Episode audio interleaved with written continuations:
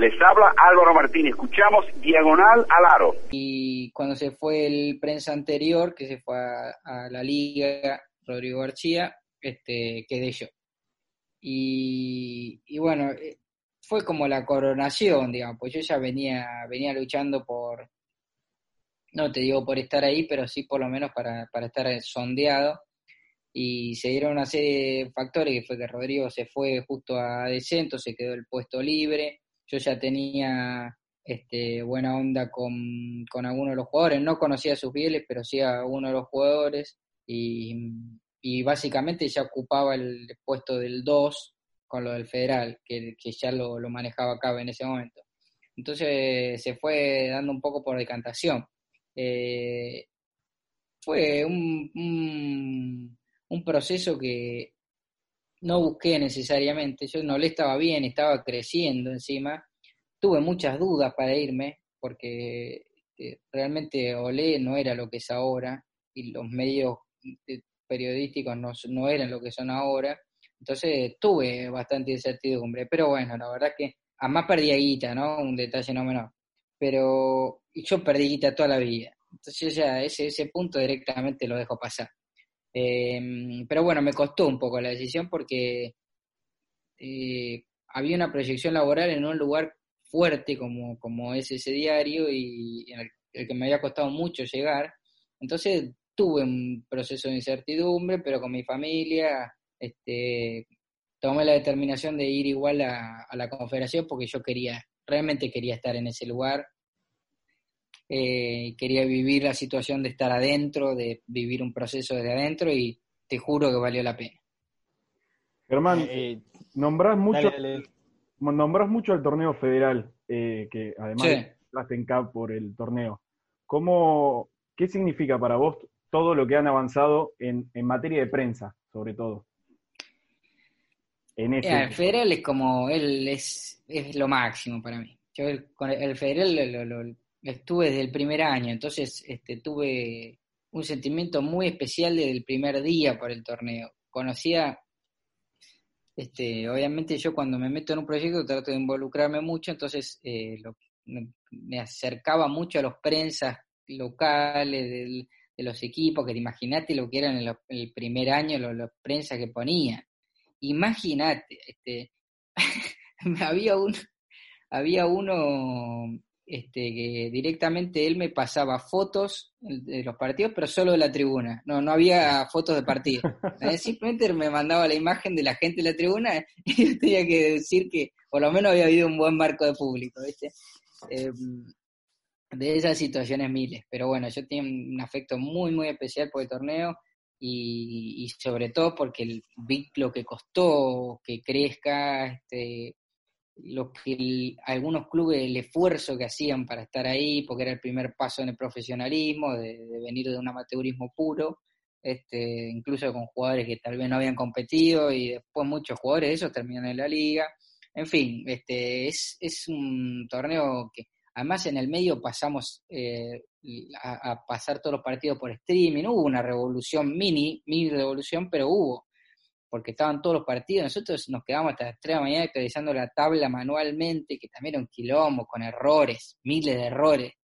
Este, los puntos a favor y los puntos en contra. ¿Te imaginas lo que era un viernes a las 2 de la mañana? Yo por ahí estaba, lo de un amigo, actualizando con, con Franco Mariani la tabla.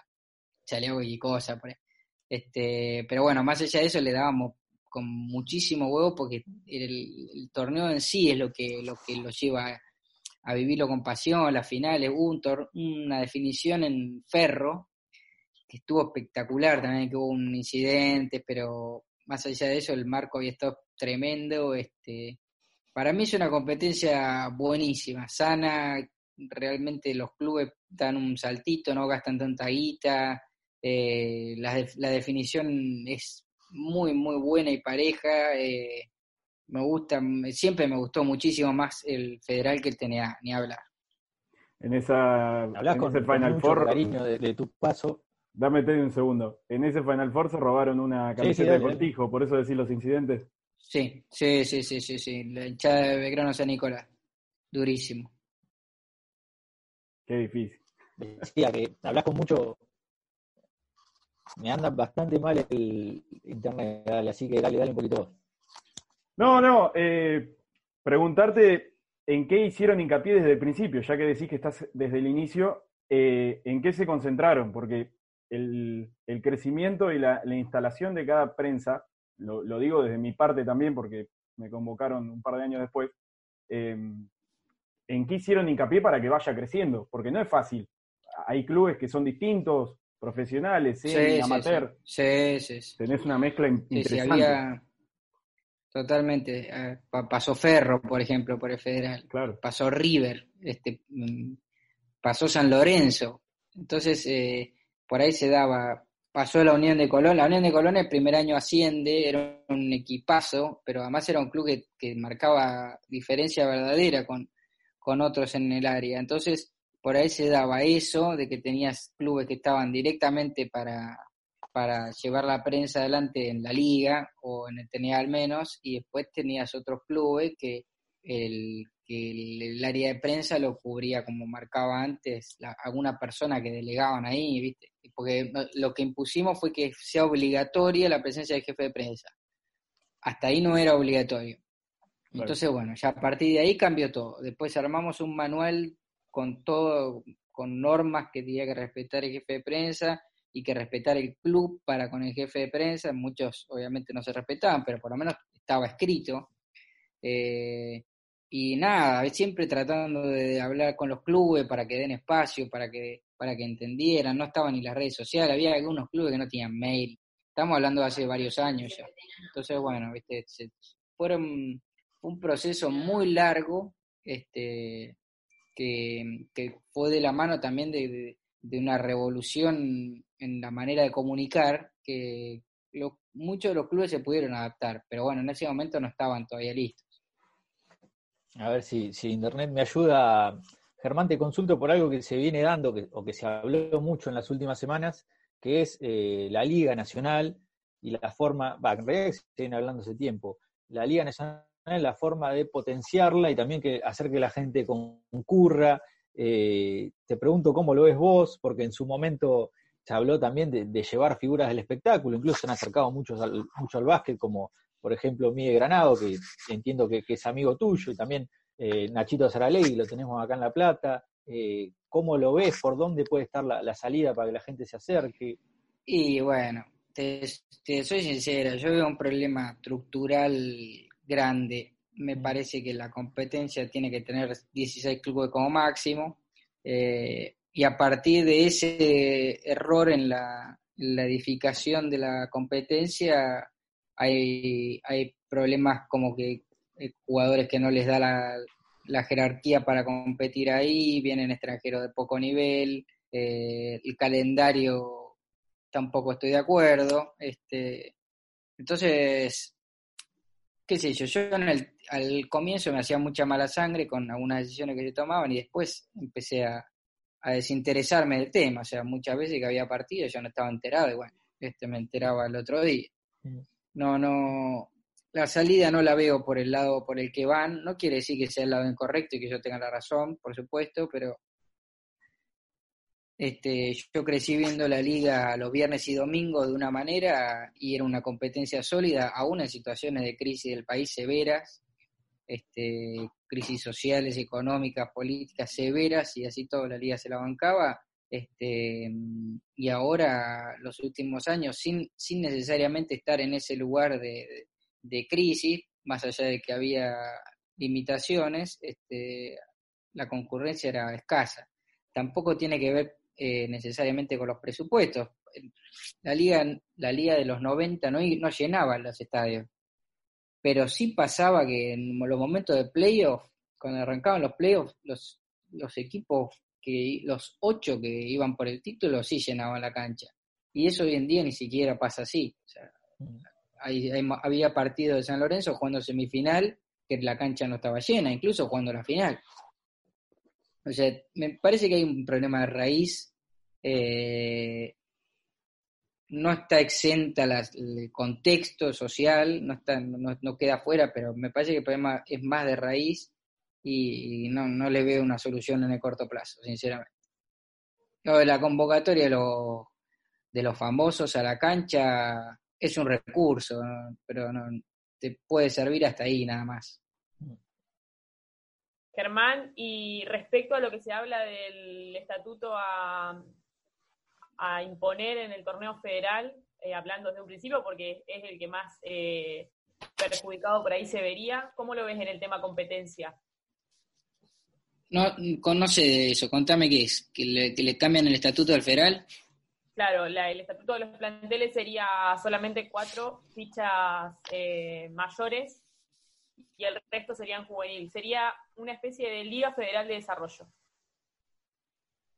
No sabía absolutamente nada. Em, me parece bien que se intente proyectar jugadores jóvenes. Todo esto desde mi, desde mi opinión, ¿no? No, no, no quiero marcar como que yo tengo la palabra de la verdad porque no es ni cerca. Yo soy un enano charlatán y acá me invitaron a charlar y charlotaneo. Em, me parece que está bien intentar proyectar juveniles, pero no a cualquier costo. Me parece que el juvenil, si es bueno, se destaca. Si tiene la oportunidad, se destaca. Es justo decir que antes los juveniles directamente no tenían oportunidades y ahora por lo menos las tienen, pero se fueron para el otro lado. Ahora tiene oportunidades un juvenil que tal vez no tiene el nivel para competir. Entonces, este, lo que hace eso, la consecuencia de, de esa decisión es que el nivel de los partidos baja porque obviamente baja el nivel de efectividad, etcétera, etcétera. Eh, y, son, son decisiones dirigenciales que no necesariamente llevan a que el desarrollo de los jugadores después derive en que la, red de reclutamiento los lleve a jugar en la selección. Por ahí, en todo caso, hay más jugadores profesionales que en unos años van a tener que buscarse un laburo porque no les va el cuero para sostenerse. Desde ese lugar yo veo que, que, que está viendo como como que se, se, abrió un grifo muy fuerte para la práctica profesional y, y no sé si, si, están todos los jugadores capacitados para, para la oportunidad. Me parece que no, pero bueno, lo mismo que te decía, puede haber otras opiniones, yo puedo llegar a convencerme si alguien me explica lo contrario, pero eh, inicialmente mi postura, de acuerdo a lo que vos me decís, es. Germán, hablas de desarrollo, sos bahiense, vaya básquet. Es la primera que me, lo, primero que se me viene a la mente. ¿Cómo lo ves como bayense al proyecto? El proyecto mutó mucho entre lo que fue el comienzo y lo que es ahora. Eh, yo valoro mucho el, el intento de, de, Pepe de darle trascendencia al equipo de la ciudad y también valoro lo, la manera en que él trata de rebuscársela sin un mango, ¿viste? Siempre tuvo que luchar contra viento y marea sobre ese tema, este, y, siempre trató de, ir a más, de, apostar a más. Eh, pero bueno, eh, también es justo decir que yo seguí toda mi vida estudiantes y que, y que, en el cambio de proyecto después de los primeros 3, 4 años ya no me sentí tan identificado como me sentía con estudiantes estudiantes este, tenía una identidad propia, etcétera, eh, y después a Bahía un poco le perdí el, esa cercanía, pero también tuvo que ver con que yo me fui de la ciudad, ya no casi vuelvo mucho menos que lo que volvía antes, entonces eh, también estando en CAB perdí un poco el, día a día de la liga y, alejarme de, ese, de esa posición también me hizo que mi identificación con, con Bahía Vázquez se pierda, pero la verdad que como bahiense yo valoro mucho lo que, lo que el tipo hizo, lo que el tipo intentó y lo que, lo que qué sé yo, lo del, lo del Dow Center es, es una locura y eso es algo que le queda para siempre a la ciudad. Este, hechos y no palabras. En eso se lo, lo, lo recontra respeto a Pepe. Recién decías que seguías a estudiantes. ¿Cuánto le dolió al, al, hincha o al seguidor de estudiantes perder esa plaza histórica de liga? Era inevitable, porque el, club se estaba hundiendo este, y, ya no había, no había manera de, sostenerlo. Los últimos dos años había sido con Richotti de entrenador, armando los planteles que podía, hasta donde podía, pero siempre, viste, un equipo tratando de zafar del descenso. Eh, fue inevitable. Eh, le convino a estudiantes para no fundirse, digamos. Eh, sí, nostalgia, melancolía del tiempo pasado, este, pero también comprensión de que la situación te lleva a veces a tomar determinaciones drásticas y esta eh, estaban arrinconados, no, no, había, no había mucho más para, para resolver.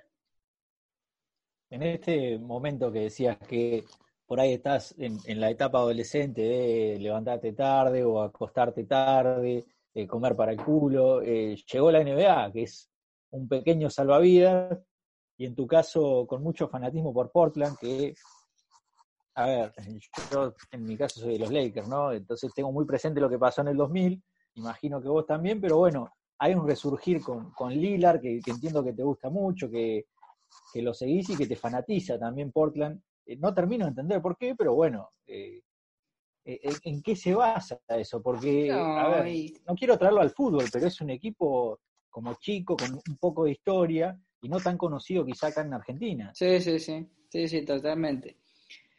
A mí me parece que antes de que llegase Manu a la NBA, este, los argentinos eran hinchas de Chicago, de mm. Lakers o de Boston, ponele. Y después había gente que seguía la, la NBA como yo, que tenía simpatía por otros equipos. Después pasó todo el fenómeno de, Spurs, donde yo mismo simpatizaba por San Antonio, no es que jugaba por la San Antonio yo puteaba a Manu, yo quería que gane Manu.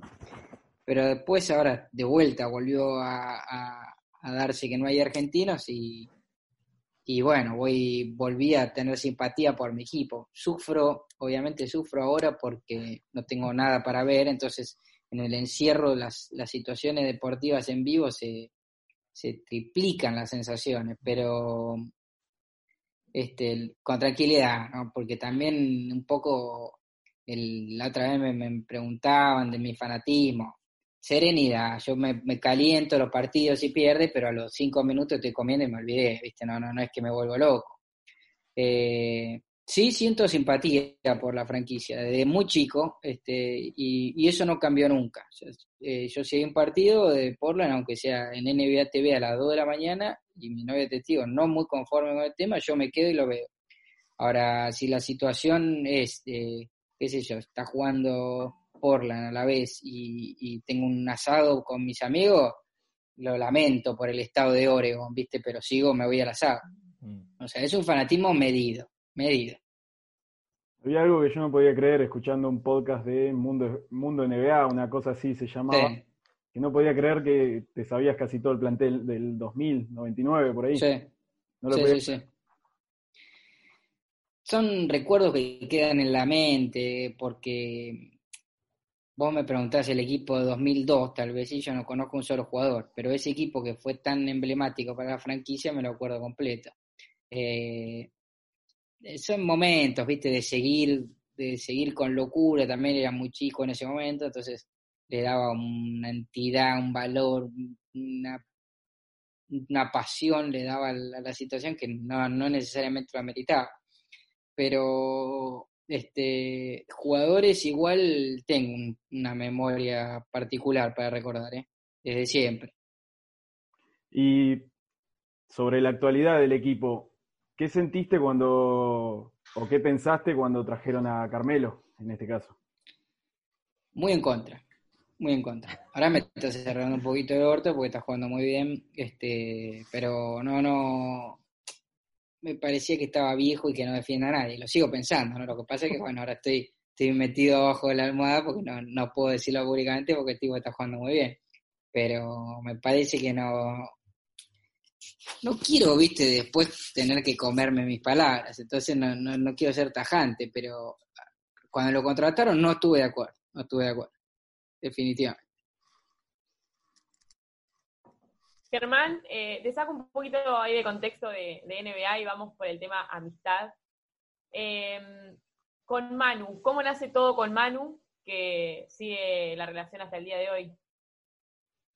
Sí, este, surgió a partir de un par de notas que, hicimos en el pasado. Este, yo ya tenía vínculo con su hermano Leandro, después me hice amigo de Cepo, eh, y ponerle que en 2000, 11 le hice una nota para el gráfico que eran 100 preguntas. Entonces a partir de ahí, de esa vez, que tuvimos bastante rato en esa entrevista juntos, ya establecimos un vínculo un poquito más cercano, este, y después una vez empezamos a hablar por mail, con unas fotos, y bueno, fue creciendo, fue creciendo, y hoy es, él es un amigo mío, yo hablo bastante con él, es una persona muy simple, no, no, no, tiene ningún tipo de ego, tampoco le, le apasiona mucho hablar de básquet, entonces este, no me da mucha cabida, ¿viste? Yo por ahí trato de hacerle preguntas del pasado, no me da ni cinco de pelota.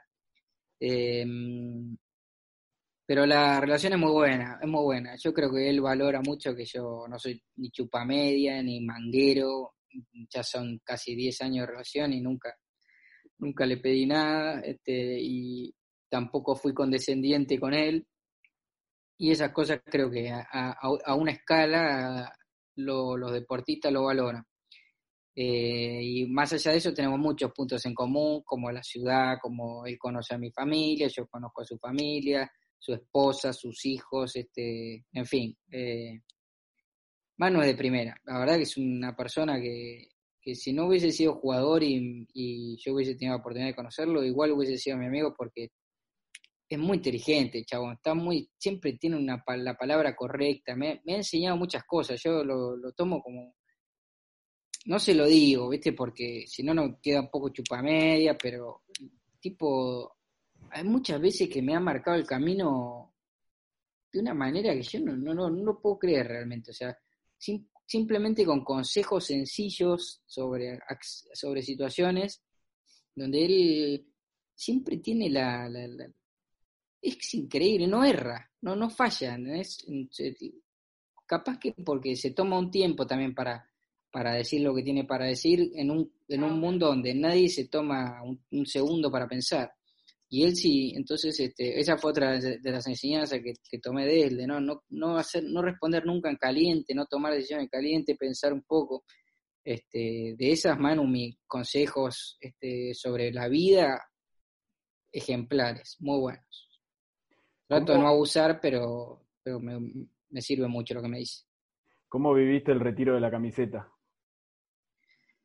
Y fue muy emotivo. Yo estaba este, ya medio quebradingui de la tarde porque este, vi 20 años partido de San Antonio. Entonces este, me, sentía mucha nostalgia ese día, pero estaba más contento desde el lugar del amigo que del fanático que, veía cómo se le estaba retirando el líder, cómo se le estaba retirando la camiseta al líder. Em, como amigo estaba muy, muy contento de lo que él había podido coronar. Eh, así que lo, llevé bien. Por supuesto tuve un bache ahí, que, medio que me quebré, medio papelonesco, pero después salí adelante salir adelante.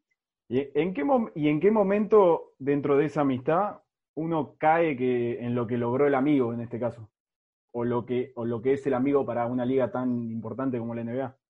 No, desde ese punto nunca lo, nunca lo pude separar. O sea, este, no, mi ídolo era mi amigo. Lo que pasa es que yo trataba de, no, trato de no, no trasladarle mi fanatismo para que me porque sé que esas cosas a él no le gustan, viste, que le chupen las medias, que le tiren el ojo, entonces jamás, jamás fui condescendiente de ese lugar, pero a veces que, qué sé yo, él metía 20 puntos ya siendo grande o, jugaba partidos increíbles o ganaba un partido o hacía la tapa de cara, no sé qué, y yo por ahí a veces, viste, le mandaba un chat, pero prácticamente este, diciéndole que me haga un pibe. Eh, se ríe. Eh, pero al margen de eso nunca, nunca lo pude separar, nunca lo pude separar. Para él, a mí, a mí este, tener, hablar con Manu siempre implicaba también estar hablando con mi ídolo. Recién cuando pasó bastante tiempo lo separé. Lo separé porque también estaba haciendo un daño en las relaciones que yo no, era demasiado respetuoso y no, no, no servía, no estaba sirviendo. ¿Ganaste algún picón o algún tiro raro, sea con Manu, con Facu, con Lapro? Porque ese, imagino, yo de ganar, a ver, salís corriendo alrededor de la cancha, o lo, lo gozás desde la buena manera, ¿pasó alguna vez eso? desde la mala manera también. ¿eh? Eh, no, no, no, creo que no, creo que perdí siempre. He jugado contra todos, este, con la profe que más cerca estoy, pero porque él, ah, eh, si querés, están algunos videos publicados que puedes encontrar que él me deja. Y claramente me está dejando, y así todo a veces erro la bandeja, pero bueno, este, él es como juega más lento, entonces, pero los que me han competido torneo de triples, etcétera, que ha pasado muchísimas veces, ningún tipo de chance, ningún tipo de chance. Yo por ahí metiendo mi récord, qué sé yo, de 10 triples metiendo 6, muchísimo, y nada, no tenés ni chance, ni chance, cero. Con Facu y con Lapro te pasa lo mismo que te pasa con Manu, que no podés por ahí aún diferenciar o, separar lo que es eh, jugador con amistad. No, no, no, no, totalmente distinto. Totalmente distinto. Con Luis me pasa un poco con Manu, pero con, con Facu y Lapro este, es otra relación, yo soy más grande que ellos, este, entonces este, cuando los conocí tendrían 24 años, 25 y, es otra relación, es mucho más de consejos míos a veces, este, no sé, viste, charlas de otro tipo, de, otra profundidad también, porque a mí me gusta mucho la pavada y, con ellos puedo profundizar la pavada y, y con Manu no tanto, con Manu son charlas más serias. Este, pero es un vínculo también muy bueno el de los el que tengo con ellos, ¿eh? son amigos con lo que ah, lo mismo, converso de cosas privadas, qué sé yo, no sé, lo, disfruto por igual. Eh, los mencionabas recién y, se ha hablado mucho en esta en este parate, siempre se habla de, la salida de, Facu a la NBA y todo el mundo sabe lo que tiene y todo el mundo sabe las bocas que ha cerrado en Peñarol, en España, en la selección argentina. Eh, ¿Qué le falta desde tu punto de vista? No le falta nada, falta que le, llegue una oferta. Mm. Este, de lo basquetbolístico no le falta nada, él puede jugar tranquilamente y competir y, tener la oportunidad. Este, después si lo hace bien o mal, ya no dependerá de los presagios nuestros, pero como, como jugador estoy totalmente convencido de que, de que la oportunidad se la merece, se la ganó y, se la merece más que muchísimos más otros muchísimos otros jugadores que tuvieron la oportunidad sin, sin que sin haber hecho los méritos suficientes. Facu puede jugar tranquilamente en la NBA para mí. Quiero, yo había algo que siempre me llama la atención y que lo publicás cada tanto. ¿Cuántas veces te recuerdan por semana el video del periscope de Andrés? no Y es un pasa seguido. Mm, la verdad que me una vez por mes este alguien vuelve sobre el tema y ya es un bullying, ¿viste? Que se un bullying que se va a la mierda porque este ya cualquiera entra ahí, también aprovecha, me tira una puteadita y Chapu lo disfruta mucho. Chapu disfruta mucho de ese bullying. Este, entonces, eh, él muchas veces es el que vuelve, el que reflota el video, es él. A propósito me lo hace, ¿no? Por supuesto que me avisa antes que lo va a hacer y lo hace. Eh, ya estoy acostumbrado. Así como hay gente que se debe acostumbrar a que la puteen en Twitter por cada vez que publica algo, este, yo ya estoy acostumbrado. Eh, cuando veo que aparece el video ahí, saco, saco rápido, porque sé que es una pava. Y en ese sentido de amistad, hablaste de, de, de Facu, de Lapro, de Manu, ¿Cómo es tu amistad con, con Chapu? Que se nota que es distinta. Sí, sí, sí, sí. Chapu de, la generación dorada es mi favorito. Este es un personaje increíble, genuino, sincero, este, predispuesto y es, es único. Es un personaje muy bueno, pero muy interesante además, porque es tiene, tiene una cercanía que trasciende todo, no, no, no, no parece que hubiese jugado 10 años en la NBA, nada, es un tipo que, que, construyó una carrera increíble y que habla con, cualquiera que se le pone al lado con, una simpleza realmente ejemplificadora. Yo lo, el primer año en CAB, este, él no da cabida al comienzo de las relaciones. Entonces, bueno, viste, no me hablaba, yo no le hablaba tampoco, y estuvimos un año sin hablar, un año entero sin hablar. Y el segundo año cambió por completo esa actitud y ya está. A partir de ahí nos hicimos íntimos y ahora es, me, hace reír mucho también, porque él eh, acepta, un poco el rol de, jugador retirado que, está en la, que está camino a la decadencia, yo lo juego siempre con eso, obviamente que no es así, pero yo lo juego con eso, este, y él se ríe de eso. A mí, a mí siempre me divierte mucho la gente que se puede reír de sí misma, ¿viste? Y Chapo en eso es un ejemplo. Eh, nos cagamos de risa mal de esa situación. Qué sé yo, es un genio, es un tipazo. Y en todos estos años en CAB, sabemos que Luis es, por ahí es uno de los más reacios, por ahí hablar con la prensa y demás. ¿Qué es lo más insólito que te haya pasado con él o alguna situación que te haya pasado? No, no, no, reacio, reacio con la prensa puede ser hasta ahí, siempre responde. Este, sí, no, Que es, em, pero conmigo a mí me ha ayudado infinitas veces este, en torneos que yo necesitaba que él, que él ponga la cara, porque los medios lo pedían a él, siempre. Charlas de, de básquet, de, marcarme cosas y enseñar a mí, a todos, ¿no? Este, miles.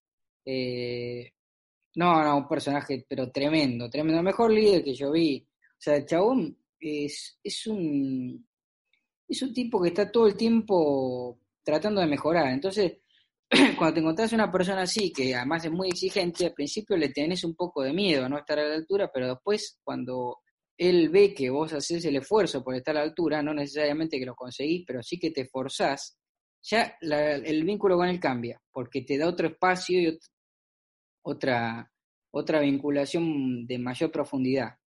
Y bueno, conmigo de primera siempre, este, yo muchas veces violaba la, intimidad del equipo y eso antes no estaba tan bien visto, sobre todo cuando estaba, qué sé yo, Rubén de entrenador, que era muy tajante en, que, la privacidad se mantenga, pero cuando yo empecé con, con, ese estilo de tratar de hacer algo más cercano a la gente, etcétera, Luis en vez de cuestionarme me bancó a morir y me ayudó siempre. Eso lo valoro, pero lo mismo con Oveja. ¿Lo viste desaforado alguna vez a, Escola? Porque uno lo, ve, eh, incluso en, los festejos, como, como siempre analítico, como siempre pensando más en lo que viene que en lo ya vivido y también quizás eh, se, como que deja de lado un poco el disfrute por eso. Sí, no, nunca, nunca lo vi sacado. Nunca lo vi sacado. Este, lo, ve, lo he visto muchas veces contento, por supuesto, pero eufórico no ni siquiera en China que estabas vos ahí, y él termina los partidos, declara con seriedad, después va al vestuario, baja línea y descansa y chao, al otro día a seguir trabajando. Es una manera de ser también, ¿no? El pase a la final, ¿no? Fue eh, festeja en 20 minutos, se apaga el ruido y después nos ponemos a pensar Exactamente eso, exactamente eso. Germán, no te robamos más tiempo, te, agradecemos la, la charla 250 preguntas tal vez. Seguiríamos, charlando mucho, mucho tiempo más porque es interesante, porque no esquivas nada y porque tenés también un estilo bastante propio como para, decir lo, que pensás.